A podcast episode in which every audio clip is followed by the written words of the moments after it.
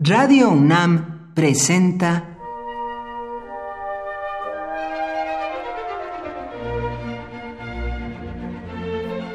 Cuaderno de los Espíritus y de las Pinturas por Otto Cázares.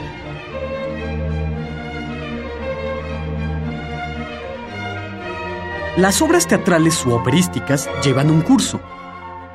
Los acontecimientos van sucediéndose unos después de los otros, llevando unas causas y efectos hasta cierto punto lógicos.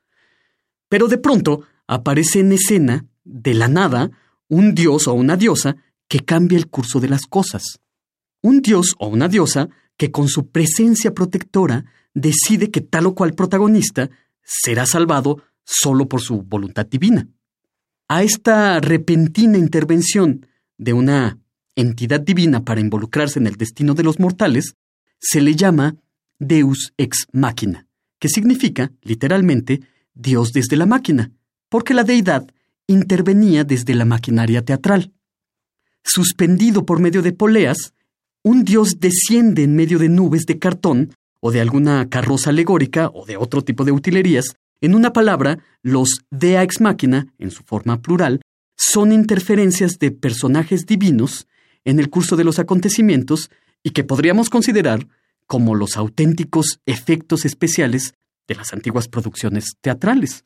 Un dios aparatoso y espectacular aparece en escena desde el subsuelo, se abre la tierra en un portento escenográfico o emerge el dios desde un océano o de una gruta.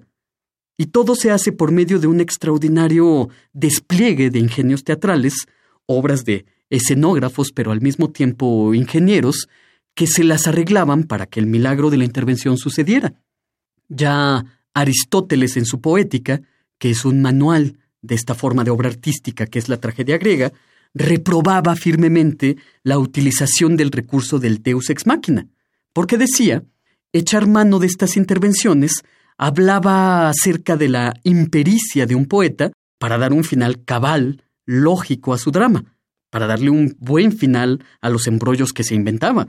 Poetas trágicos mediocres, para resolver los líos en los que los metía su pluma, hacían aparecer dioses para devolver las cosas a su orden natural, es decir, que por un pelín las cosas casi quedaban sin resolverse antes de que terminara el último acto.